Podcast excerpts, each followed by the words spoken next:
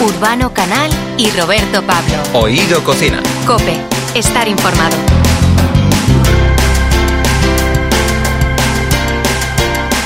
Bueno, Urbano, pues eh, esto de cocinar es como casi ponerse delante del volante y empezar a tirar kilómetros hasta que llegas a tu meta, hasta que al final el guiso está compuesto. Y siempre huyendo del humo, pero- Eh. o, o teniéndolo como aliado. Sobre todo en los coches no queremos humo, pero en la cocina, sin embargo, muy bien lo dices esto, porque eh, Juan Manuel Benayas acaba de publicar un nuevo libro que está relacionado con el, con el humo, que es una verdadera maravilla y va a estar aquí con nosotros para ahumarnos el programa.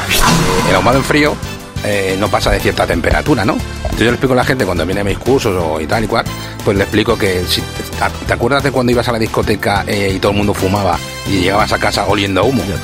Tú no te habías cocinado, pero olías a humo, ¿no? Pues ese es un ahumado en frío. Y el ahumado en caliente es que te ahumas y te cocinas. El mejor, el mejor el ahumado caliente no lo vamos a probar. Para mojar salsas, ¿qué es lo mejor? A mojar salsa, primero la salsa y luego el pan. Un buen pan. Bueno, paciencia viene de pan y ciencia. Y, eso es un poquito la idea, ¿no? Tener paciencia, trabajar, dejar trabajar a la masa y, y ya está, ¿no? No, y no tocar mucho. Y finalmente vamos a irnos eh, por las carreteras de España a conocer los mejores sitios, los mejores restaurantes donde parar a comer con toda la familia o solos, como Sí, Pepe Marín. Con Pepe Marín, el señor, el periodista que ha estado recorriéndose un montón de los mejores bares, 65, y que ahora podemos verlo en el canal Cocina con Comer en Carretera. Yo no paro de sorprenderme, pero a ver, mi misión principal es dar envidia, compañeros. Lo- a mis amigos, a, los, a todo el mundo. Pero ¿dónde estás hoy comiendo sope? Tú sabes, ¿no? Aquello de que comer es algo que es lo- de lo que entendemos todos y al final comer en carretera es lo que sí me ha sorprendido. Hay auténticos lugares de culto. Él es Urbano Canal Y él es Roberto Pablo. y juntos somos Oído Cocina. Cope, estar informado.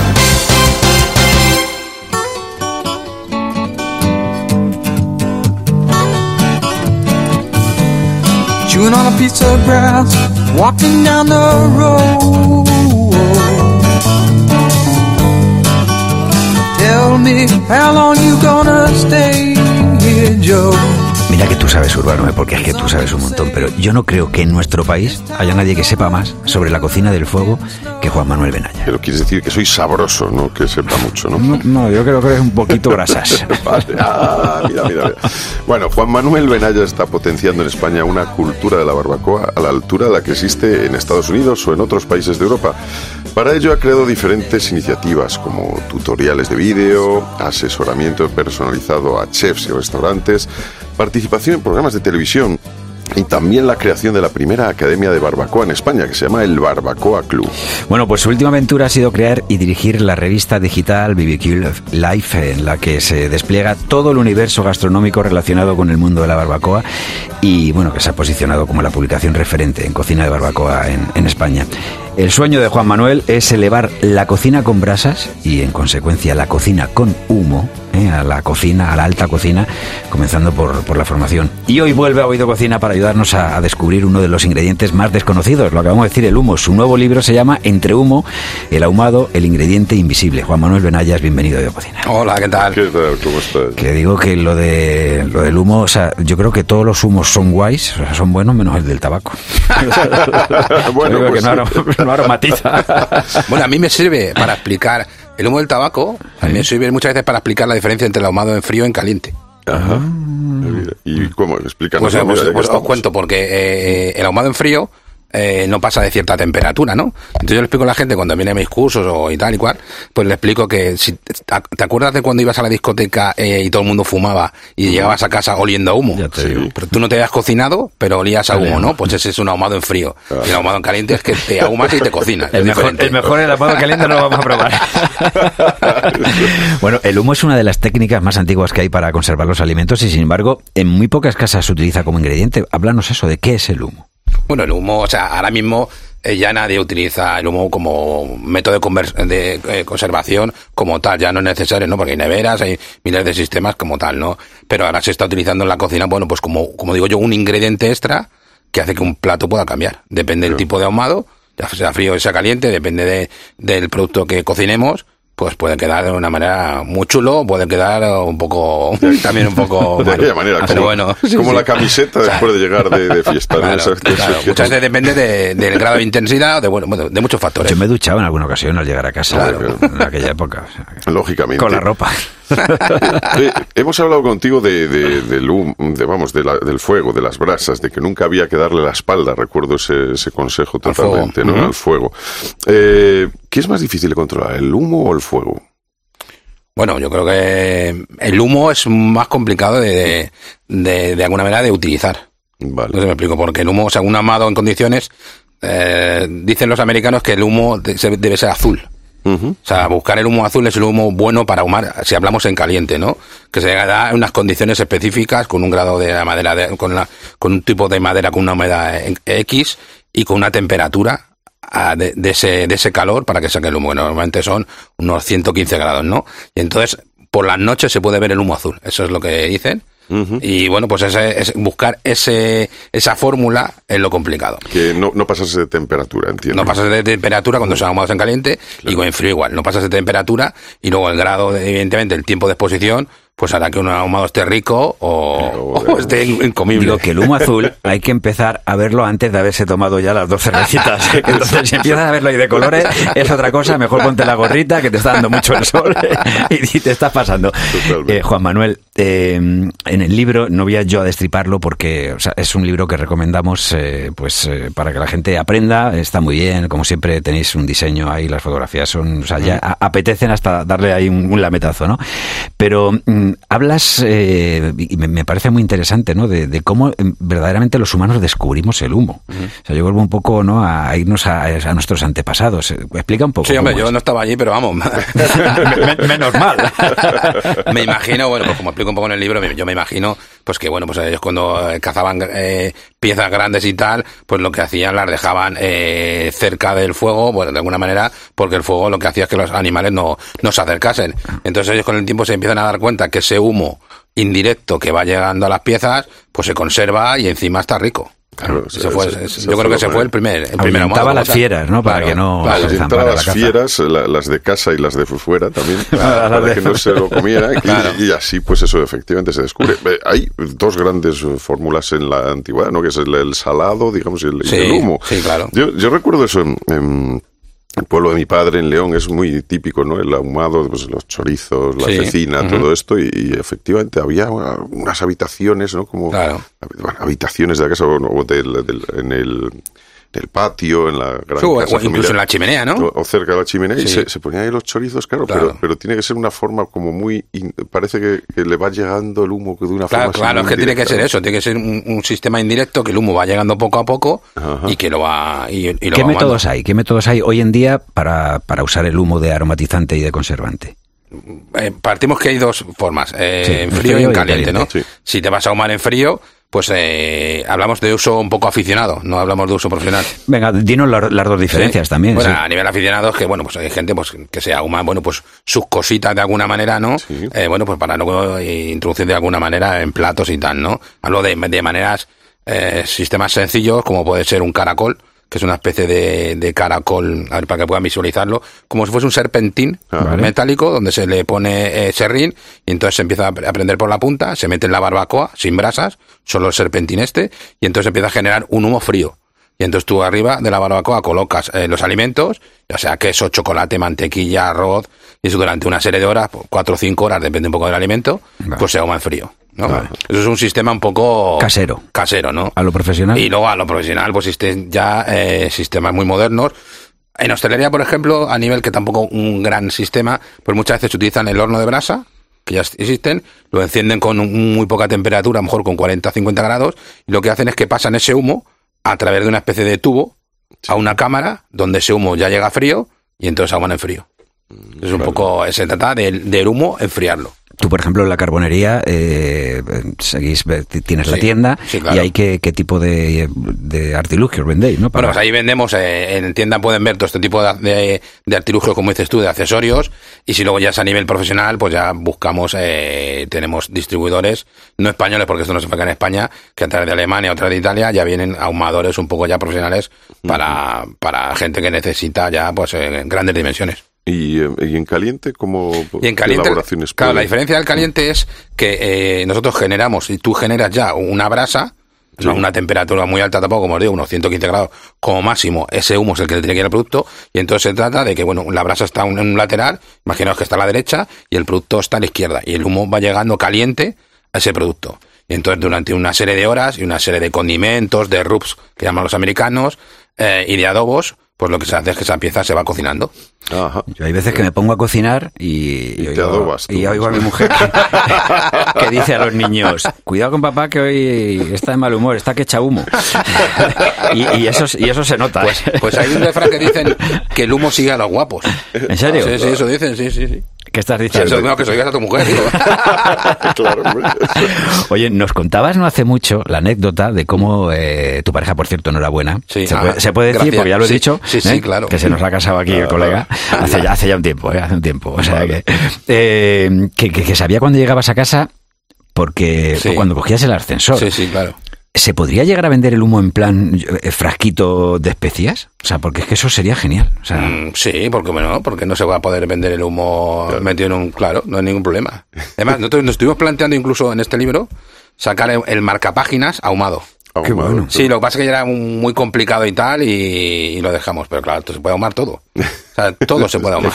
Y se puede, evidentemente, claro, se puede meter en, un- en un tarrito, lo que pasa es que cuando lo destapes, Ya. pues, ya se va a perder. Oye, O sea, además, hay una técnica que yo explico en este libro, que los cocteleros lo que hacen es, las botellas, cuando quieren ahumar un líquido, es una de las técnicas, lo que hacen es meten humo en una botella, lo cierran, entonces abren, luego después meten el líquido, se ahuma y luego ya el líquido se ahuma. Es una técnica de ahumado. O sea, que ahu- ahuman la botella por dentro. Sí, Claro, eso es. Y lo cierran y dejan el humo dentro. Qué bueno. Oye, ya que hablamos de que se puede ahumar cualquier cosa, vamos a dar a los oyentes algo con lo que llevarse a la boca, ¿no? Nunca mejor Eso, dicho. eso, eso. Un plato sencillo con el que podamos usar el humo como un ingrediente más. Joder, pues eh, yo mira, yo en mis cursos, que yo creo que, que Roberto lo ha probado, Sí. en caliente ahumamos un salmón, un salmón que tardamos 4 o 5 minutos, que viene la receta en el libro, Sí. y es simplemente eh, poner la barbacoa en sistema indirecto, que esto es poner, imaginaos que una barbacoa circular, ponemos una media de la barbacoa con brasas y la otra media no hay brasas.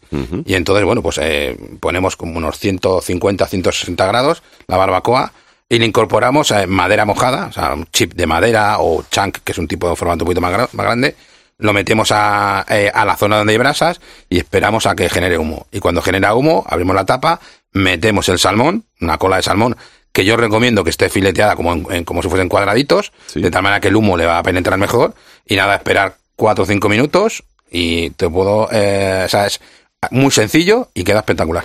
Estupendo. Eh, tío, una cosa que aprendí, por ejemplo, en, en las clases eh, de Juan Manuel Benayas, recuerdo que todo esto viene en- entre humo, el ahumado, el ingrediente invisible, que es el último libro, pero lo- los otros dos también, eh, para los eh, que sean más eh, foodies, iba a decir, ¿no? porque les gusten los vegetales ahí, o aprender a hacer todo tipo de productos en el primer libro. Pero digo que recuerdo una de las cosas que he aprendido y es lo importante que es la tapa.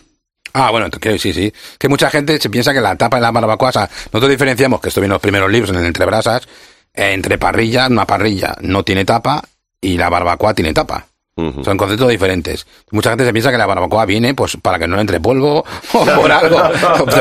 O sea, no es esa, esa te digo, verdad, hay gente que va en los cursos, ah, hostia, pues yo pensaba que, que la, que la tapa era un poco decorativa, que digo, no, no, la tapa tiene una función primordial. Sí, para, para, esto, para Claro. este tema, precisamente. Claro, para, para, ahí recoger el humo, el- para recoger temperaturas, para que el humo circule. O sea, la tapa está por algo. No, no es para que no entren moscas. bueno, también puede servir. Lo que pasa es que la que, la que entre se va a ahumar.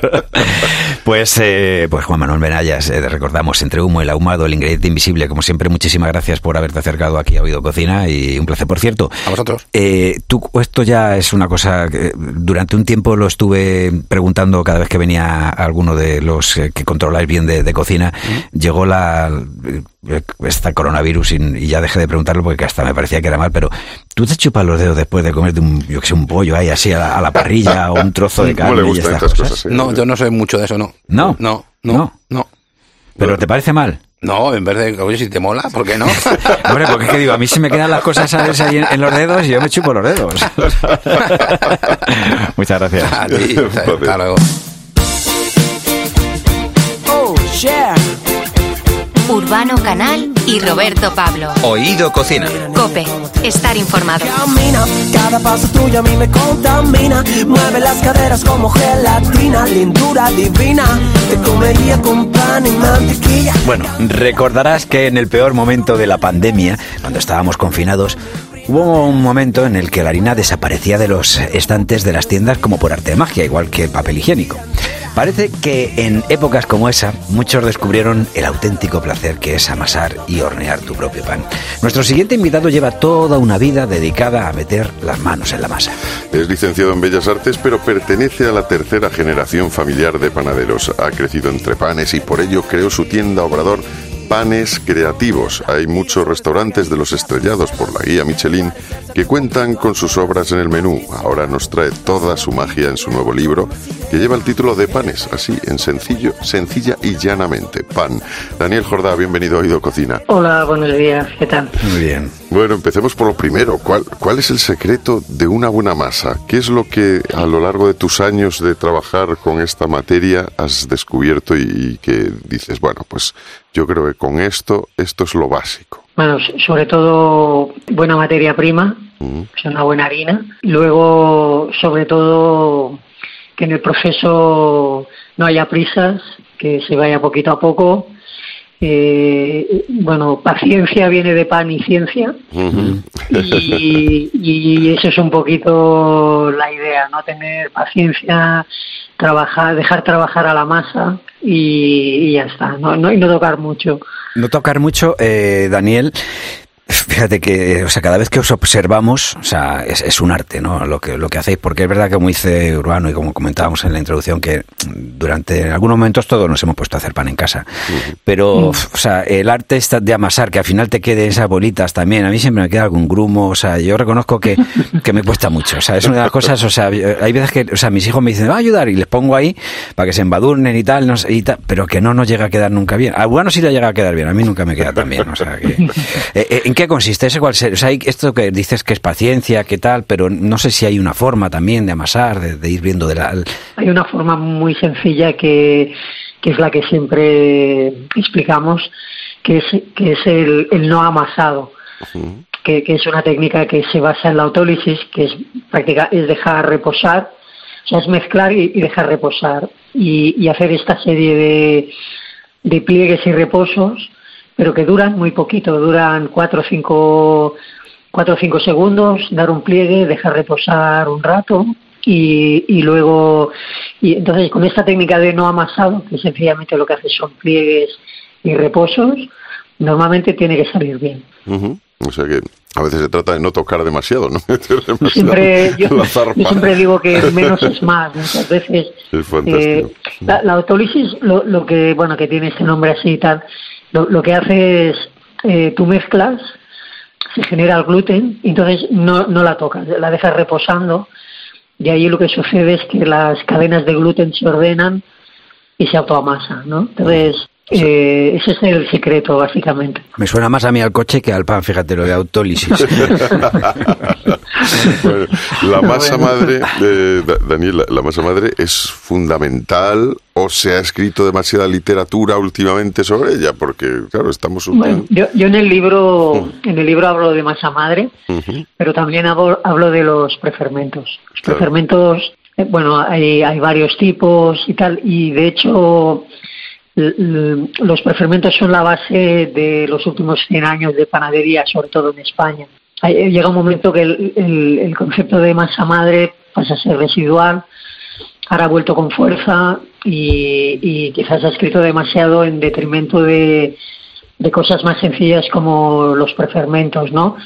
Que al final funcionan como si fuera como una cápsula del tiempo, ¿no? Que también explica Iván Yarza. Eh, eso quiere decir que tú preparas una parte de, de la harina de la receta, viene prefermentada del día anterior, eso te da sabor ya y luego lo que hace es que el proceso sea más rápido luego, pero que tienes todo el sabor ahí. Se- sería como en cocina el tema de, por ejemplo, tener el- los fondos de los fondos, de los caldos, ¿no? Para luego en un momento, o sea, no es lo mismo hacer una paella con, con un fondo ya hecho del día anterior que tiene todo el sabor, que ponerle agua directamente y hacerlo rápido, ¿no? Pues eh, eso es un poquito el tema de los preferentes. Oye, Daniel, y mm, yo no lo sé, porque siempre a esto le doy muchas vueltas, o sea, todo lo que es repostería eh, tiene mucho de ciencia, ¿no? Hay química. Eh, los eh, el- todo para elaborarlo bien eh, tienes que todos los ingredientes medirlos, pesarlos y no pasarte apenas nada. No sé si para el pan nos permite un poquito más de licencias de, bueno, mira, aquí hay un poquito más de harina porque me gusta eh, o le voy a echar menos agua o aquí aunque dicen que no le eche aceite yo le voy a echar un poquito porque me, no sé si estas cosas son permitidas bueno, o no. tienes, pu- puedes, una, una vez conoces bien las recetas, las has interiorizado y las has hecho un poquito tuyas, puedes permitirte las licencias que tú quieres o poner más ingredientes o tal, ¿no? Es importante al principio, y lo digo en el libro, eh, sobre todo si no sale bien, repetir siempre la misma receta, porque vas a saber por qué te equivocas y dónde y vas a poder rectificar. Si vamos cambiando de receta y tal, eh, entonces ya no sabes nunca por qué te has equivocado, porque y, y muchas veces aprende más de los errores y sabiendo por qué, que no que te salga bien de chiripa, ¿no? Entonces, bueno, eso, es eh, ahí lo importante. Pero, pero estar, es decir, pero sí que permite lo que, claro, no puedes hidratar más una harina, o sea, poner mucha más agua de la que puede aguantar. Es importante saber qué tipo de hari- con qué tipo de harina estás trabajando, qué fuerza tiene y a partir de ahí sí que puedes jugar un poquito con la hidratación o con los o darle ponerle más agua, menos o aceite, ¿no? Dependiendo de- del tipo de harina con la que trabajas. Es decir, que para llegar a tener un obrador que se llame panes creativos, para llegar a, a- a la creatividad hay que partir de una base clásica. Esto, esto parece evidente. sí, sí. No, lo- al final muchas... Yo, yo ahora, bueno, que, que ya vienes un poquito de... No, no, de cansa- no de cansancio sobre la creatividad, ¿no? Pero a lo mejor ahora ya no es tanto con el tema de los ingredientes, sino con el tema de la tradición, ir a buscar recetas antiguas, trabajarlas con técnicas modernas, mirar de sacar todo el sabor, ¿no? Al final, eh, no, una cosa radical viene de raíz, ¿no? Viene la palabra raíz, ¿no? Y entonces ir a veces a la raíz y, y darle vueltas al tema de la tradición también está, está también es creativo eso. Eh, Daniel Jordá, es, es tan bonito tu libro, en serio, Panes, eh, con magia de Daniel Jordá, eh, editado por Larus, que si ahora mismo tuviéramos aquí eh, un paquetito de chope en lonchitas y finas, abríamos el libro y vamos metiendo, así, porque es que claro, salen unas fotos de pan y vamos metiendo ahí la- las lonchas de chope y, no- y, le- y nos devorábamos el libro, de verdad, o sea, qué, qué buenas imágenes, qué bien llevado para aprender. Es que a mí, eh, unos reyes, justo, hablaba Urbano, cuando la pandemia, me, re- unos reyes me trajeron eh, pues eh, uno de estos papeles que tú coges, metes un código y tienes un vídeo, puedes acceder al vídeo para ver cómo se hace el pan. Estoy hablando de la época del año mil- 2019, ¿no? Yo, de- Sí, justo. bueno, 20, 2020. Yo me- sí, de- 2020. Sí, sí, sí. de- Bueno, si era- pues- depende si era antes o después. Eh, 2020, 20, 20, porque fue ahí. Bueno, Sí. pues aún no lo he visto el. Pero prometo, porque mi mujer siempre me mira y cuando voy a comprar el pan, o sea, imagínate, si todos los días de la semana vamos a comprar pan, pues siempre me mira, eh, tiene ese regustillo de este cabrón aún no ha hecho el curso que le pedí al Roger. y se me nota, porque no hago pan en en casa. Eh, oye, un pan que te haya encandilado desde niño a ti. Un pan. Bueno, a mí, so- bueno, a mí sobre todo me gustan, por ejemplo, la- las focachas, Mm. las hogazas, las hogazas de pueblo, por ejemplo. Sí. Eso, bueno, to- todo, no sé, aquello que sales y vas a algún pueblo, eh, cómo, cómo lo hacen. A veces, no sé, yo siempre recuerdo de pequeño de, de ir de excursión y que te hagan un bocadillo en casa y cuando vuelve de la excursión, si te ha quedado alguno, está más bueno. Sí. ¿no? Te coge ese aire, ese aire del pueblo y del camino. Y, y yo creo que, bueno, el, el clima cuando sales de la ciudad es diferente y da aromas y da bello. Por ejemplo, los panes de pueblo me, me encantan. Desde luego esa- esas hogazas que tienen ahí, esa, esa miga, ¿no? Y además que eso, esas hogazas que, que duran una semana Aguanta, y, no es se- verdad, es y verdad, no se es estropean, verdad. eso es fantástico. Yo, la verdad es que, ¿cómo, ¿cómo se harían esos panes? Y, bueno, y se siguen haciendo, evidentemente. ¿Y qué tendrán los otros para, para Y, estropearse y- al y día no se, y no se llena de mo enseguida, Claro, claro, es o, o se pone seco, son diferentes, sí, sí, total. De, los Sí. panes, de esos panes especiales, Daniel, que aparecen en el libro, porque ahí te- hay un, todo un una- una capítulo dedicado a ellos, eh, ¿cuál nos recomendarías probar a hacer nosotros en casa? Y si nos puedes echar una. De los, de los incunables, digamos, Sí, de sí, los... sí, sí. Pero de paso a paso, finales. paso a paso, por favor, que vamos a, tomar nota, ¿eh? O sea, que, que- Y luego le diré a mi mujer, ya me he visto el vídeo. Yo, por ejemplo, yo en el tema de las hogazas o de los panes que, por ejemplo, hay que hacer una vez en la vida, porque son de zonas de la España vaciada que a veces ni hay gente ni hay panaderos para, para volver a hacerlos. Yo haría, por ejemplo, cualquiera de ellos.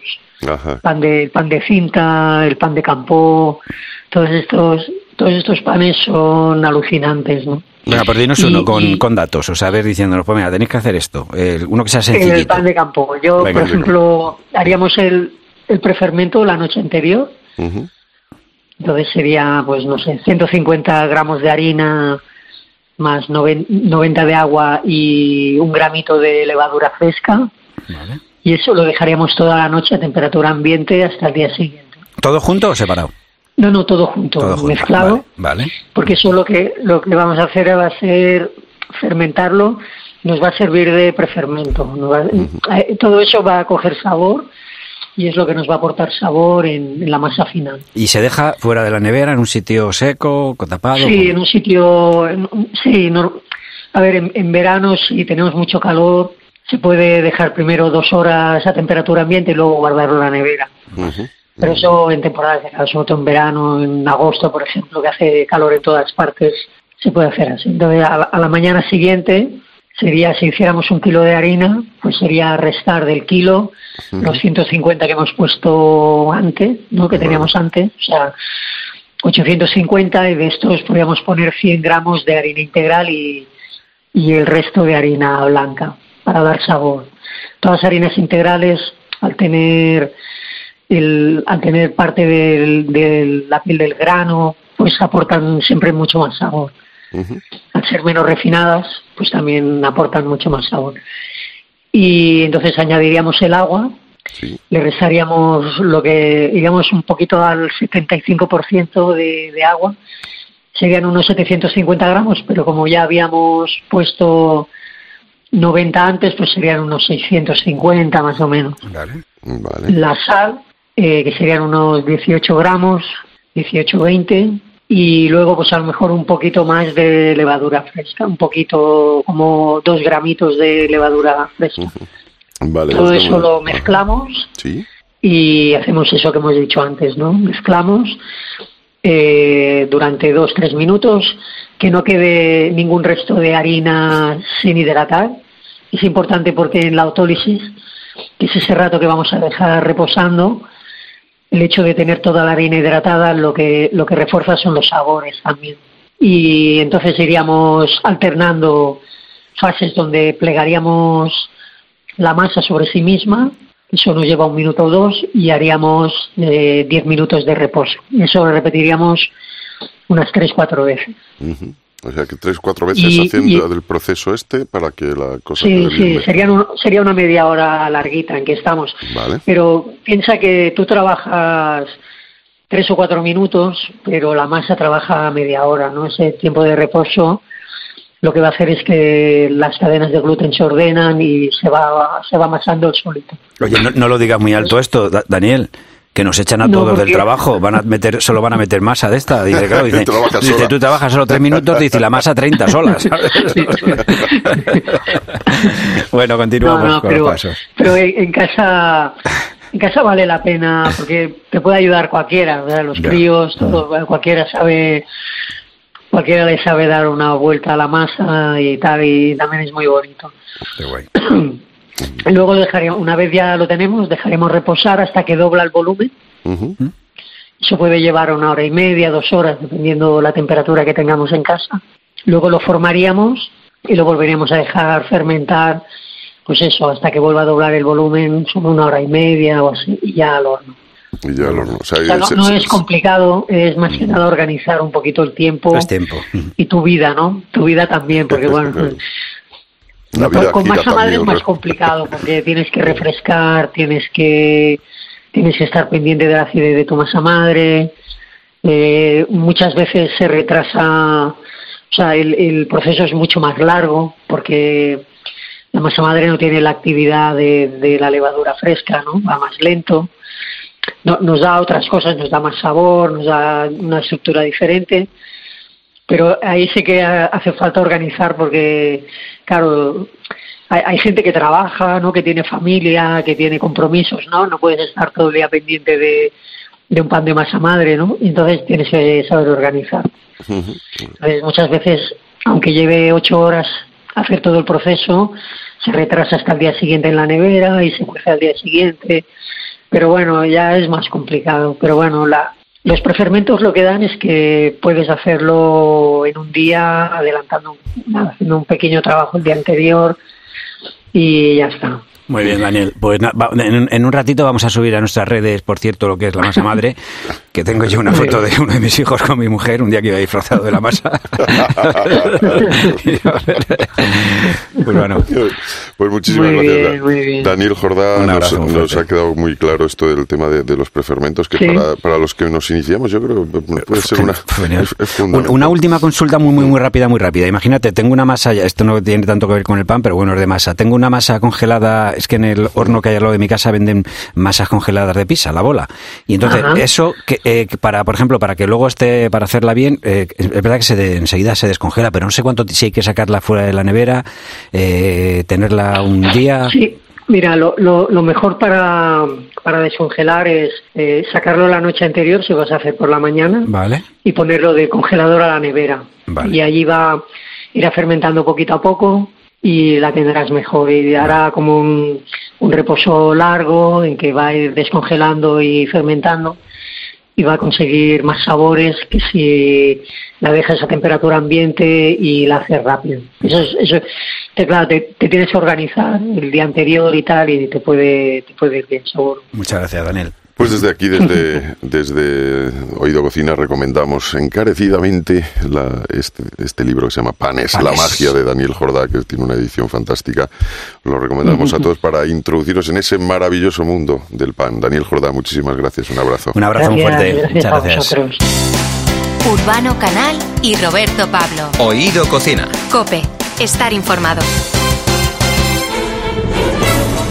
Qué bien se come en España, además en cualquier sitio, pero si vamos en carretera, no te digo que mejor, pero igual. Hoy paramos en la venta a Prisco, en plena ruta del Quijote, donde te hacen unas migas manchegas que te dan ganas de quedarte a dormir. Claro, es una posada como las de antes, pero está en la A4, donde desayunar ya es un festival. Con queso, pan y vino se anda el camino. Nos dará tiempo a bajar hasta Cádiz, donde el famoso ventorrillo del Chato sigue ahí como hace casi 250 años a un metro de la carretera. Y donde Bueno, desde el pasado 1 de mayo se puede ver en el canal Cocina Comer en Carretera. Es un programa que recorre la geografía española visitando más de 65 bares y restaurantes de culto de las carreteras españolas para mostrar los platos eh, de la mejor cocina tradicional y las paradas obligatorias que todo conductor debe conocer. Y en este caso el encargado de ir mostrándonos todos estos maravillosos rincones es el periodista Pepe Marín, que hoy nos acompaña en Oído Cocina. Pepe Marín, ¿qué tal? Muy buenas. Muy buenas amigos. ¿Qué tal? ¿Cómo estás? ¿Cómo ha, cómo ha ido esa experiencia? ¿no? Porque tú estás eh, acostumbrado ¿no? a recorrer kilómetros, pues, no solo por España, sino por distintos países. Y nos vas a dar con esto la- a conocer la, la cultura gastronómica un poco, pero en esa idea de lo que hay por, por las carreteras y por... que es lo más típico al final de nuestra gastronomía, ¿no? ¿Cómo, ¿Cómo ha sido esa experiencia? ¿Tú te has sorprendido a ti mismo con alguna cosa?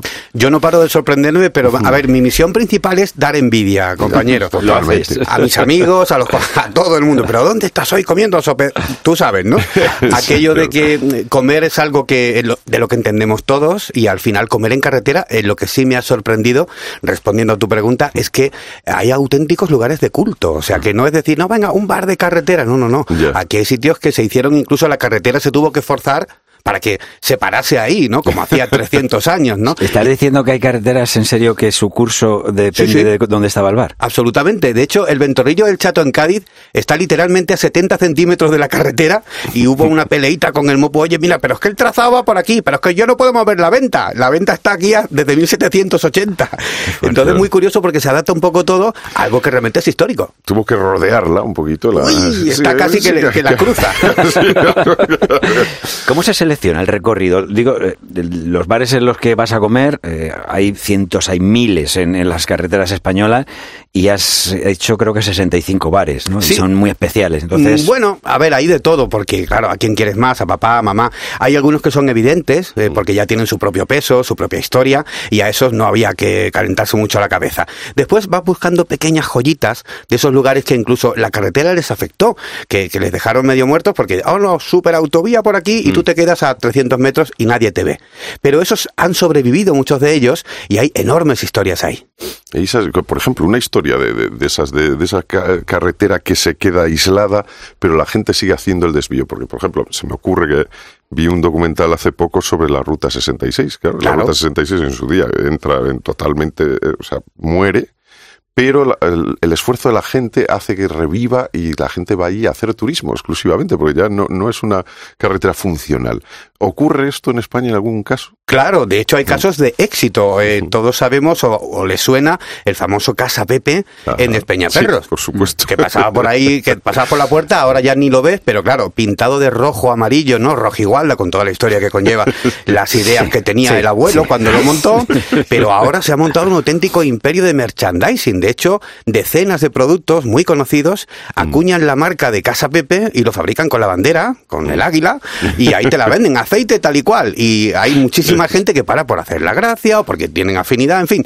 La cuestión es que Casa Pepe está en su mejor momento. Mm, Sí, sí. de- Te iba a decir, eh, fíjate, con esto que estás contando, porque eh, ya hemos visto algunos de los capítulos, ya decimos que desde, desde el 1 de mayo eh, se pueden ver los diferentes capítulos, comer en carretera.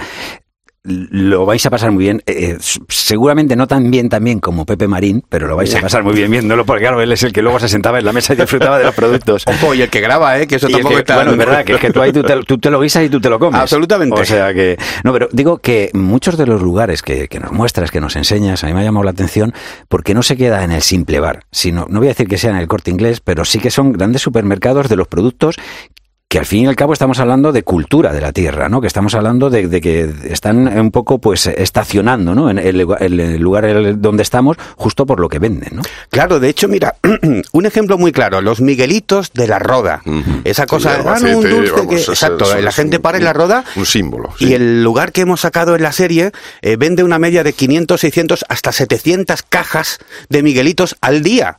Autobuses que peregrinan para parar allí y tú ves una señora con cuatro o cinco cajas en la cola, ¡mis mi Miguelitos! Y, y eso es algo que tú dices, no solo estamos eh, intentando poner en valor estos lugares, es que ya tienen su propia idiosincrasia. O sea, ellos son ya de por sí un lugar meritorio y referencia de la cultura gastronómica de cada lugar, ¿no? Antes de que la autovía del Cantábrico creciese en paralelo por esta nacional, la 634 pasaban cientos de coches. Lo que no ha cambiado es la parada obligada. Con estas vistas, no me extraña. Estamos en Asturias y cuando aún se iba en carreta, en Casa Consuelo sabían lo que era alegrar la barriga y el espíritu. Álvaro, buenos días. Hola, buenos días. Estoy en Casa Consuelo, un lugar mítico aquí en el cruce de la carretera en Asturias. Es un lugar que tiene casi 100 años. De hecho, fue fundado en el año 1935 por mi abuela, que le da nombre al local, Consuelo. Tu abuela, que era la que te enseñaría, imagino, a hacer las faves que ya huelen desde aquí. Sí, sí, desde luego. Esas este las faves, por favor, de estos sitios. Yo, de verdad, es que allá me estás dando envidia. A mí me está dando hambre de escucharme a mí. O sea. escucharlo, pero escúchame una cosa, esto de que el, el famoso mito de que donde hay camiones se para y se come bien se sigue cumpliendo Sí. o ya esto, No, a ver. esto hace tiempo que pasó a la a mejor vida. Es un tópico, es un tópico, pero Sí. desde luego no es mala señal, porque Claro. el camionero, incluso hay una web, eh, en la que también nos fijamos en su momento, donde los propios camioneros se recomiendan entre ellos. Oye, voy a parar aquí porque suele haber eso, el bueno, bonito, barato, y además la cuarta B, que sería bastante, eh, se da en muchos lugares, y eh, eso sí. Pero desde luego no tienes por qué pararte solo donde haya camiones. Hay de todo. Tienes que buscar eh, otro tipo también de referentes, ¿no? Porque a lo mejor hasta acabas en un desguace de camiones y allí no Nunca se sabe. Hoy día está internet o está el programa de Pepe. Puede estar Eh, también, ya- puede ya, ser. ya tenemos muchas más pistas. Con Pepe Marín estamos hablando hoy. Comer en carretera es el último pues eh, programa que está emitiendo eh, Canal Cocina, dedicado a los bares de carretera, que nos parece que es eh, eso, parte de nuestra historia. Eh, se piensa en los más peques, en, en los bares de carretera. Uy. Digo porque la mayoría de los viajes que se realizan en nuestro país son por carretera, eso está demostrado, es, es, eh, algo que está ahí. En esto nos encontramos desde los transportistas, las personas que viajan por negocios, representantes comerciales, etcétera.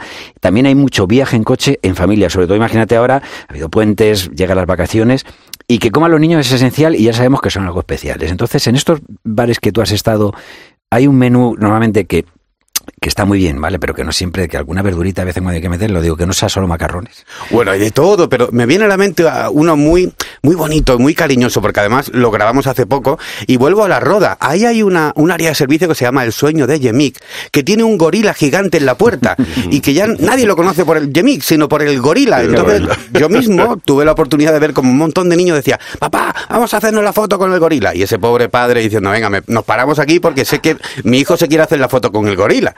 Después les dan de comer maravillas porque hay menús de, pues, tú sabes, platos combinados, Sí. lo que quiera pedir el peque, porque estos sitios, con Diego Calero, que es el señor que nos recibió allí, ha tenido muchísima vista. Es lo que él llama la comunicación disruptiva, que él quiere ser diferente a todo el mundo. Entonces ofrece algo que sea apañado. Entonces ya desde la carretera se ve el gorila. Entonces eso ya es una muy buena marca y señal de que una familia entera se puede parar ahí. Eso es estupendo.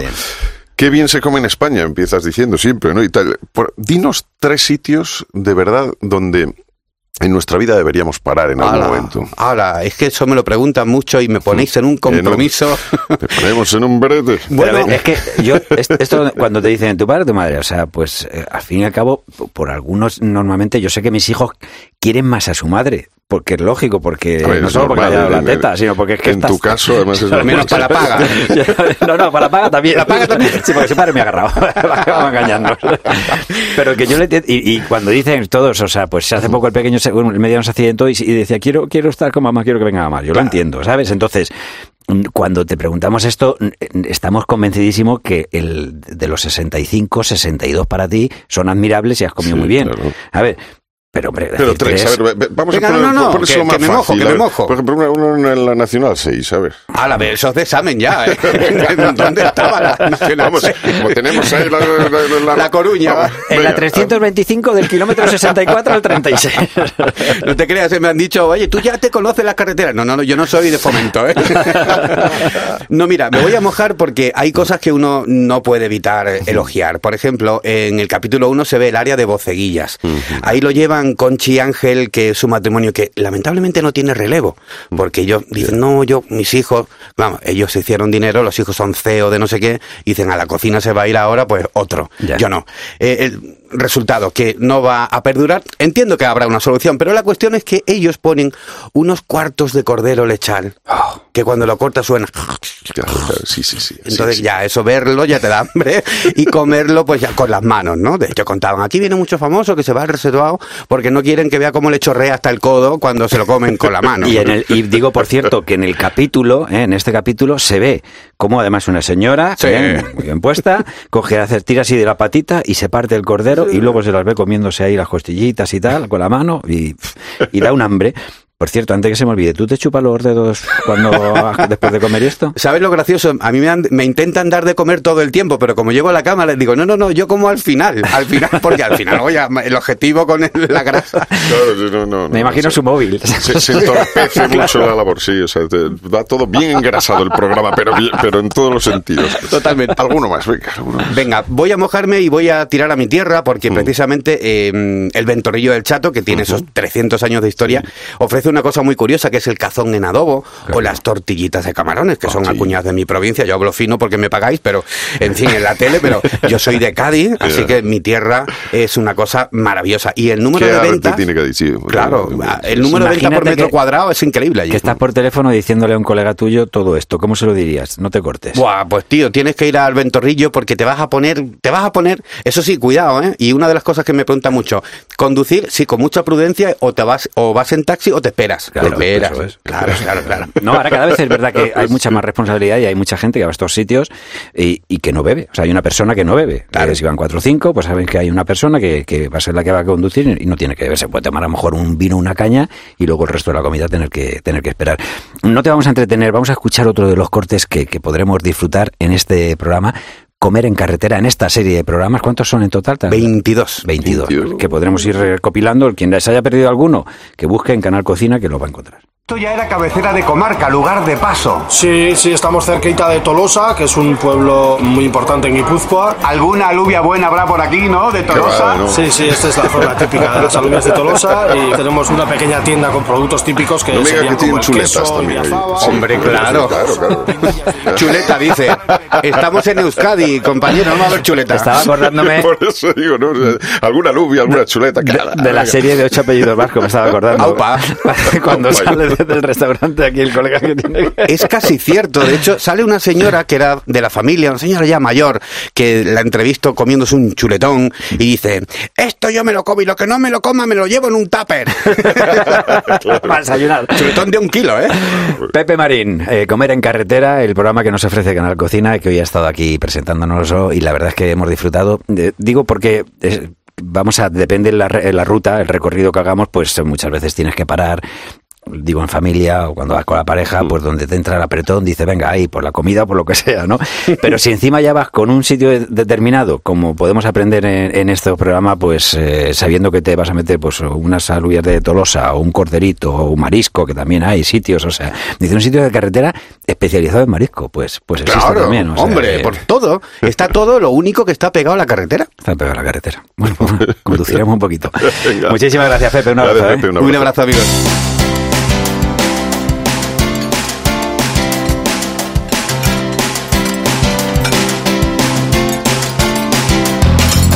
Hasta aquí ha llegado el programa. Eh, ya estamos elaborando, preparando, ya tenemos los ingredientes para el próximo. Pero mientras tanto, te gusta este con mucha eh, pausa. Ya suenan por ahí las cazuelas por la cocina, ya suenan los platos, estamos trabajando en ello. Mientras tanto nos puedes seguir en Instagram, en Facebook, en Twitter, somos Oído Cocina, Cope. Un saludo de Roberto Pablo. y de Urbano Canal. Oído Cocina. Cope, estar informado.